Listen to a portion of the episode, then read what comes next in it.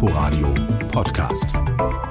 Mit Nadine Kreuzzahler. Hallo, herzlich willkommen zu 15 Minuten Literatur im Inforadio. Heute mit dem neuen Volker Kutscher Krimi Marlow und dem Meister des Schweden-Krimis Håkan Nessa. Das alles gleich. Zuerst der Blick auf die vergangene Woche. Was war los in der Literaturwelt? Am Mittwoch sind in Kassel die drei besten deutschen Buchläden des Jahres mit dem Deutschen Buchhandlungspreis ausgezeichnet worden. Läden in Chemnitz und Köln und Cumulus aus Berlin am Südstern, spezialisiert auf Kinder- und Jugendbücher. Alle drei Buchhandlungen durften sich über je 25.000 Euro freuen. Anna Morlinghaus von der Buchhandlung Cumulus. Es kam unerwartet, zumal wir so jung sind und uns wirklich sehr freuen, in dem Kreis der drei besten Buchhandlungen dieses Jahr schon aufgenommen werden zu können. Chromulus hat die Jury unter anderem mit ihrem besonderen Konzept überzeugt, wie sie Kinder zum Lesen bringen will. Wir sind ja nicht nur Buchhandlung, wir haben noch eine Galerie und eine Druckwerkstatt und wir machen Programme mit Schulklassen, mit Kitagruppen und dabei erzählen wir die Geschichten, aber auch wie ein Buch entsteht und spielen die Geschichte nach. Und ich glaube, das macht auch langfristig richtig Lust, Geschichten zu erleben und selber zu erzählen. Mit dem Deutschen Buchhandlungspreis zeichnet Kulturstaatsministerin Monika Grütters seit 2015 inhabergeführte Buchhandlungen aus, also solche, die, Zitat, dem Onlinehandel mit originellen Geschäftsideen begegnen und Flagge für das Kulturgut Buch zeigen, so Grütters. Insgesamt sind in diesem Jahr 118 Buchhandlungen mit Gütesiegeln und Preisgeldern von insgesamt 850.000 Euro geehrt worden. Thomas Hettje, 53, ist am Mittwoch in Karlsruhe mit dem Hermann Hesse Literaturpreis ausgezeichnet worden. Er sei eine der herausragenden literarischen Stimmen seiner Generation, so hieß es. Hettje hat den Preis für seinen Essayband bekommen, Unsere leere Herzen über Literatur. Er darf sich über 15.000 Euro freuen.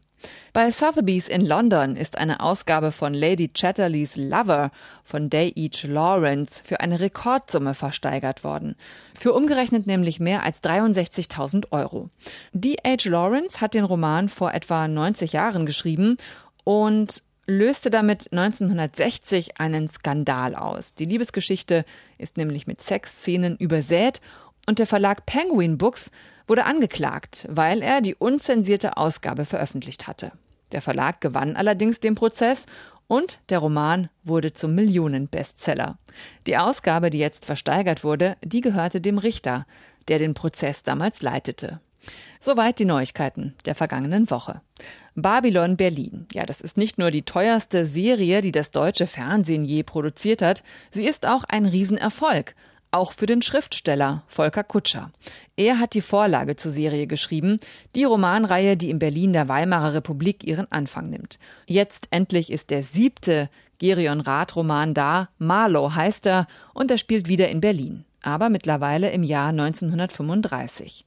Zuerst geht es um einen mysteriösen Unfall. Ein Taxi kracht ungebremst in die Yorkbrücken, Totalschaden. Der Fahrer Otto Lehmann und sein Fahrgast sind sofort tot. Der Fahrersitz bot keinen schönen Anblick. Er war voller Blut und voller Scherben. Auf dem Gehweg neben dem Auto lag eine blutbeschmierte Metallstange, die eine frische Sägekante aufwies. Rath spürte ein flaues Gefühl in der Magengegend, als er realisierte, dass dies das Stück der Lenkstange sein musste, das die Schupos aus dem Brustkorb von Otto Lehmann gezogen hatten. War es ein Unfall oder ein Selbstmordversuch oder gar ein Mordanschlag? Oberkommissar Gerion Rath, hier gesprochen von David Nathan, in der Hörbuchfassung von Hörbuch Hamburg, er will den Fall möglichst schnell zu den Akten bringen, bevor er von der Mordinspektion, wo sein Chef ihm nur noch die ungeliebten Fälle überlässt, ins Landeskriminalamt wechselt. Aber dann findet Gerion Rath im Unfallwagen einen Aktenkoffer mit geheimen Dokumenten. Die erste Ahnung, etwas falsch gemacht zu haben, überkam ihn, als er den Aufdruck geheime Reichssache auf den beiden Aktenmappen las. Die Ahnung wurde zur Gewissheit, als er eine der Mappen aufschlug und schon beim ersten Überfliegen des Textes auf den Namen Hermann Göring stieß. Verdammt. Er hatte unbefugt geheimes Material geöffnet, das auf irgendeine Weise mit Hermann Göring zu tun hatte, seinem Dienstherrn, dem zweitmächtigsten Mann im Reich. Er hatte eine Akte gesehen, die er niemals hätte sehen dürfen, und er mochte sich nicht vorstellen, was man im neuen Deutschland mit Unbefugten anstellte, die so etwas taten. Es ist das Jahr 1935. Die Nazis sitzen fest im Sattel, auch bei der Polizei. SS und Gestapo höhlen den Rechtsstaat aus. Gerion Rath hat nichts übrig für Hitler oder den Nationalsozialismus, aber er findet sich pragmatisch mit der neuen Regierung ab. Polizeiarbeit bleibt eben Polizeiarbeit, denkt er. Mit seiner Frau Charlie, Privatdetektivin und Anwaltsgehilfin, streitet er deshalb immer öfter. Sie musste ihre Karriere begraben. Frauen dürfen in Nazi-Deutschland nicht mehr Anwältinnen werden. Sie hadert aber nicht nur deshalb mit den Verhältnissen und denkt sogar heimlich übers Auswandern nach. Es ging längst nicht mehr nur um den Beruf. Es ging um das ganze Leben und wie man es führen wollte. Und ob man das in diesem Albtraum, zu dem Deutschland geworden war, noch führen konnte. Das Warten auf bessere Zeiten jedenfalls war völlig sinnlos. Die würden so bald nicht kommen. Währenddessen begeistert sich ihr gemeinsamer Pflegesohn Fritz für die Hitlerjugend und marschiert zum Reichsparteitag nach Nürnberg. Dahin verschlägt es auch Gerion wegen der Geheimakten aus dem Unfallauto. Volker Kutscher schafft es auch im siebten Band seiner Romanreihe, Zeitgeschichte und Krimihandlung miteinander zu verzahnen. Das macht er sehr elegant und sehr packend. Der Unterweltkönig Johann Marlow und seine Lebensgeschichte spielen eine zentrale Rolle, genauso wie der gewaltsame Tod von Charlies Vater vor vielen Jahren. Ja, und wie das alles miteinander und mit dem Crash an den Yorkbrücken zusammenhängt, das erzählt Volker Kutscher aus mehreren Perspektiven und auf zwei Zeitebenen. Außerdem erzählt er auch vom immer größer werdenden Konflikt zwischen dem politischen und dem privaten. Marlow entwickelt einen unwiderstehlichen Sog, Dabei muss man die anderen Teile nicht kennen, um zu folgen. Am Dienstag feiert Volker Kutscher Buchpremiere mit Marlow und zwar um 20 Uhr in der Backfabrik Klinker Lounge in der Saarbrücker Straße 38 in Prenzlauer Berg. Wir bleiben beim spannenden Genre. Håkan Nessa hat seinen ersten Krimi geschrieben, als es den Boom um Spannung aus Skandinavien noch gar nicht gab. Und jetzt sind drei seiner Kurzgeschichten aus den späten 90ern verfilmt worden. Gerade im Kino angelaufen ist Intrigo Tod eines Autors. RBB Kulturreporterin Anke Sterneborg hat Håkan Nessa getroffen. In Intrigo Tod eines Autors pilgert der Schriftsteller und Übersetzer David, gespielt von Benno Fürmann, über eine einsame Insel zum Wohnsitz eines berühmten Autors, gespielt von Ben Kingsley, von dem er sich angeblich literarischen Rat zu seinem neuen Buch holen will. Doch schnell begreift der Zuschauer, dass es mysteriöse Verbindungen zwischen dem Roman und seinem eigenen Leben gibt, zu seiner vor drei Jahren verschwundenen Frau.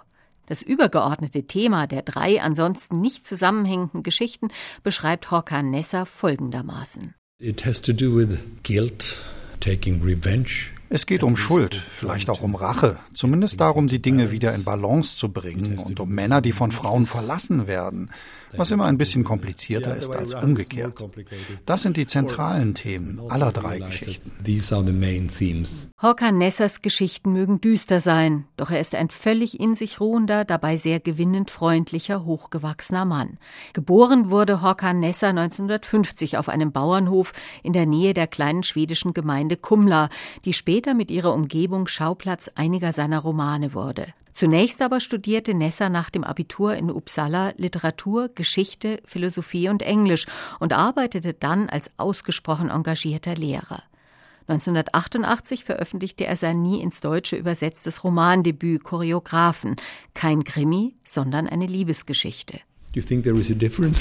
Glauben Sie, da gibt es einen Unterschied? Das ist doch eine ganz natürliche Entwicklung von der Liebe zum Verbrechen. Aber nein, beim zweiten Buch verlangte der Stoff einfach danach, als Krimi erzählt zu werden. Ich hatte auch gar nicht den Plan, dann noch neun weitere zu schreiben.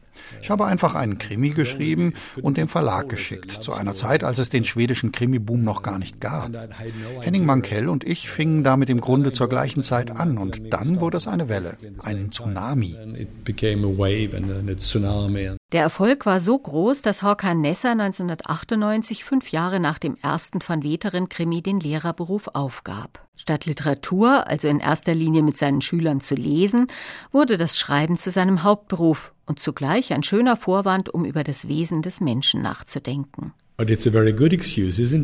Das ist doch ein guter Vorwand, oder? Mir jedenfalls geht es beim Schreiben darum, natürlich aus einer sehr amateurhaften Perspektive, warum tun wir die bösen Dinge, die wir gar nicht tun wollen? Warum behandeln wir uns gegenseitig so schlecht? Gibt es einen Gott? Was ist der Sinn des Lebens? Darum geht es immer beim Schreiben, beim Filmedrehen oder beim Musikkomponieren. Die Literatur ist eine Möglichkeit, dem Chaos des Lebens eine Ordnung zu geben. Was ist wichtig, was nicht? Der schwedische Krimi-Autor Håkan Nessa im Porträt von Anke Sterneborg. Die Kurzgeschichten, die Vorlage also für die Filmtrilogie Intrigo, sind jetzt zum ersten Mal alle in einem Band zu haben, unter dem Titel Intrigo. Die deutsche Erstausgabe ist bei BTB erschienen. Skandinavische Krimis gibt es nächste Woche auch in Berlin zu entdecken, beim großen Lesefestival Stadt, Land, Buch. Nordische Literatur steht diesmal dabei im Zentrum, am kommenden Sonntag zum Beispiel bei der Kriminacht im Felleshus der nordischen Botschaften mit Steffen Jakobsen aus Dänemark, Christina Olsson aus Schweden und Max Seeg aus Finnland. Insgesamt gibt es bei Stadtland Buch um die 130 Veranstaltungen zu entdecken, und zwar eine Woche lang vom 10. bis zum 16. November. Gerda Taro war Fotografin und Fotoreporterin in den 20ern und 30ern als fast einzige Frau. Trotzdem werden Sie sie wahrscheinlich nicht kennen, im Gegensatz zu ihrem berühmten Kollegen, ihrem Freund und Partner Robert Kapper. Ihre Geschichte erzählt die Autorin Helena Janicek in ihrem Roman Das Mädchen mit der Leica. Janicek ist jüdisch-polnischer Herkunft. Sie ist in München geboren, lebt aber seit 35 Jahren in Italien. Und sie schreibt auch auf Italienisch. In diesem Jahr hat sie mit ihrem Roman den Premio Strega gewonnen, dem bedeutendsten Literaturpreis Italiens. ARD-Korrespondent Jan-Christoph Kitzler hat die Schriftstellerin in Rom getroffen. Kein Zweifel, La ragazza con la Leica, das Mädchen mit der Leica ist ein Erfolg. Es geht um Gerda Taro, die erste Kriegsreporterin, die im Krieg starb. Sie war nicht einmal 27, als sie im spanischen Bürgerkrieg von einem Panzer überrollt wurde. Damals war sie die Freundin eines Fotografen, der eine Legende werden sollte, erzählt Helena Janicek. Also sie war eben nicht nur die Freundin von Robert Kaper und war auch nicht nur diejenige, die jetzt nur über Robert Kaper zur Fotografin geworden ist. Und gleichzeitig war eben dieses Verhältnis zwischen ihr und Kaper, der um drei Jahre jünger war als sie, was ja auch irgendwie interessant ist. Ungefähr ein Jahr lang keine Partnerschaft in dem Sinn. Und in dieser Phase ihrer Beziehung war das schon so ein partnerschaftlicher Austausch. Kappa zeigt Taro, wie man mit der Leica umgeht. Gerda Taro hilft ihm dabei, sich zu vermarkten. Es war schon eine gleichberechtigte Partnerschaft, bevor die überhaupt ein Paar in dem herkömmlichen Sinn des Wortes wurden und wurde es dann umso mehr, als sie dann eben anfingen, festes Paar zu werden und dann eben gemeinsam nach Spanien gingen. Sie fangen an, in Spanien gemeinsam zu arbeiten. Janicek schreibt keinen klassischen biografischen Roman. Sie kreist Gerda Taro von verschiedenen Seiten ein. Auch das hat die Jury des Premios Träger überzeugt, obwohl das Buch es dadurch den Lesern nicht leicht macht. Da mischen sich historische Berichte, Archivrecherchen mit den Darstellungen von Augenzeugen, die Gerda kannten. William Chardak ist dabei, der später wesentlichen Anteil an der Entwicklung des Herzschrittmachers haben sollte. Auch weil es um echte Personen geht, wollte Helena Janicek möglichst genau sein und hat viel recherchiert. Da entsteht das Paris der 30er Jahre, das Panorama der vielen, die damals vor dem Naziregime auf der Flucht waren. Aber weil die Zeugen weiterleben, geht es auch um die Spurensuche nach dem Krieg, um das, was übrig bleibt. Und um den Holocaust, der irgendwie auch Helena Janiceks Geschichte ist. Ganz am Ende des Buches zieht sie eine kurze Parallele zu ihren ihren Eltern, die wie Kappa und Taro jüdischen Familien aus Osteuropa entstammten, die auch auf der Flucht waren. Das Überlebt haben hat Menschen auf ganz besondere Weise zusammengeschweißt, sagt sie. Die irgendwie unterschwellig durch, durch das Buch durchziehende Shoah hat einfach einen besonderen Zusammenhalt gegeben, dadurch, dass es eben oft einfach die Menschen waren, die die, die, die einzigen waren, die aus ihrem ganzen Familienkreis bzw. aus ihrer ganzen Lebenswelt überhaupt noch am Leben waren. Am Ende des Tages waren Gerda Taro und Robert Kaper politische Flüchtlinge, wie es sie heutzutage wieder viele gibt. Deswegen, so sagt Janicek, findet sie viel von dem Klima damals auch in unserer heutigen Zeit wieder. Im Herbst 2019 erscheint La ragazza con la Leica, das Mädchen mit der Leica, im Berlin Verlag. Und damit sind wir am Ende von Quergelesen. Bleibt noch der letzte Satz, der, wie immer, der erste ist aus einem aktuellen Roman. Diesmal aus alles ist möglich von Elizabeth Stroud. Tommy Gaptil hatte früher einen Milchbetrieb gehört, den er von seinem Vater geerbt hatte, gut zwei Meilen außerhalb von Amgash, Illinois. Das war jetzt viele Jahre her, aber noch heute schreckte Tommy manchmal aus dem Schlaf hoch, wenn ihn wieder die Bilder der Nacht bedrängten, als sein Hof abgebrannt war. Nächste Woche stellen wir Ihnen das Buch in Quergelesen vor. Machen Sie es gut, Einen schönen Sonntag noch wünscht Nadine Kreuzhaler. Inforadio Podcast.